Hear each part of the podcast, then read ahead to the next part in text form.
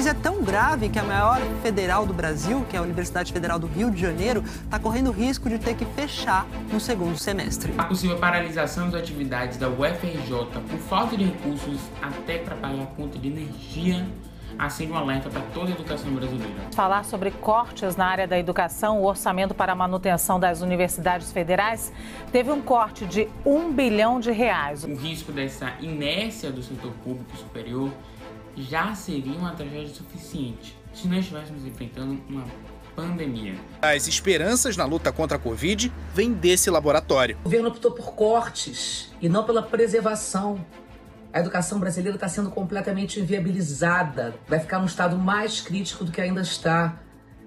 Isso é uma vergonha para qualquer brasileiro. O anúncio da estabilidade financeira de uma das melhores universidades brasileiras ganha o tom de surrealidade. Diminuição do número de leitos para Covid é, que ser interrompido na UFRJ é, nesse ano, infelizmente. E inviabilizar, por exemplo, pesquisas em andamento, para o desenvolvimento de novas formas de diagnóstico e de uma possível vacina nacional contra o coronavírus. Universidade da sociedade e não de um governo, mas paulatinamente eles vão cortando o nosso futuro. Qual seria justamente a reação mundial se a Universidade de Oxford do Reino Unido, que produziu a vacina com AstraZeneca, uma das vacinas contra a Covid-19 disponível no Brasil, anunciasse que vai fechar as portas por falta de dinheiro? Bloqueio no orçamento feito pelo governo federal.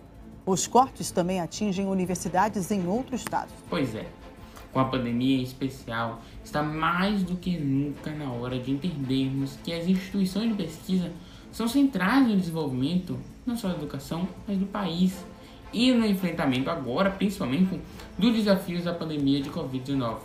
Reduzir recursos em universidades públicas implica a importação de solução, de conhecimento, de tecnologia.